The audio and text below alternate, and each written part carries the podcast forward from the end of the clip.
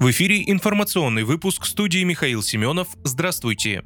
Председатель партии «Справедливая Россия за правду» руководитель партийной фракции в Госдуме Сергей Миронов провел брифинг по итогам весенней сессии Государственной Думы восьмого созыва. Говоря о завершающейся сессии, парламентарий подчеркнул, что депутаты Госдумы солидарно голосовали за инициативы, касающиеся интеграции новых четырех субъектов России и поддержки участников СВО. По его словам, Госдума принимала важные решения в международной сфере. Он также обратил внимание на социальные законопроекты, на принятие которых настаивала СРЗП, о льготных кредитных каникулах для тех, кто пострадал от ЧС, об упрощенном принятии в гражданство, о введении в школах вместо ОБЖ курса «Основы безопасности и защиты Родины» с элементами начальной военной подготовки. По словам Сергея Миронова, были законопроекты, по которым фракция голосовала против или воздерживалась. Например, закон о занятости. С одной стороны, увеличение пособия по безработице до 5000 рублей – это шаг в верном направлении, но мы абсолютно убеждены в том, что оно должно быть быть увеличена минимум Дамрот, пояснил он. Он также сообщил, что фракция категорически возражает против поправок о сплошных рубках и стройках на озере Байкал. Благодаря активной позиции депутата СРЗП Анатолия Гришневикова удалось их рассмотрение перенести на осеннюю сессию. Но мы будем добиваться того, чтобы этот лоббистский, абсолютно антибайкальский закон был снят с рассмотрения, сообщил Сергей Миронов. Кроме того, Сергей Миронов назвал безумием решение Центрального банка о повышении ключевой ставки, так как это наносит вред национальным и интересам страны.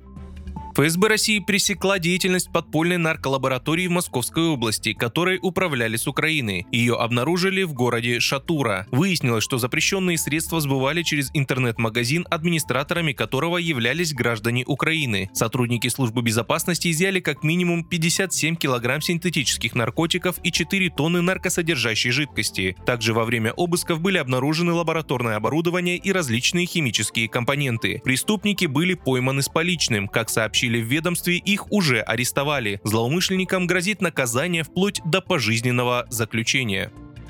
Обстановка на линии соприкосновения в Запорожской области напряженная. ВСУ безуспешно пытаются прорвать оборону, сообщил в Рио губернатора региона Евгений Балицкий в телеграм-канале. По словам Балицкого, за прошедшие сутки украинские войска 36 раз попытались обстрелять Запорожскую область в направлении Пологов, Токмака и Васильевки. Напомню, украинское контрнаступление на Южнодонецком, Артемовском и Запорожском направлениях началось 4 июня. Киев бросил в бой бригады, подготовленные НАТО и вооруженные западной техникой.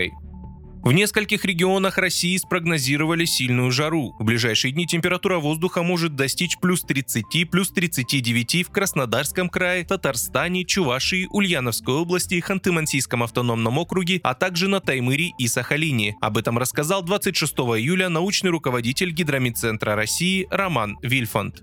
Вы слушали информационный выпуск. Оставайтесь на справедливом радио.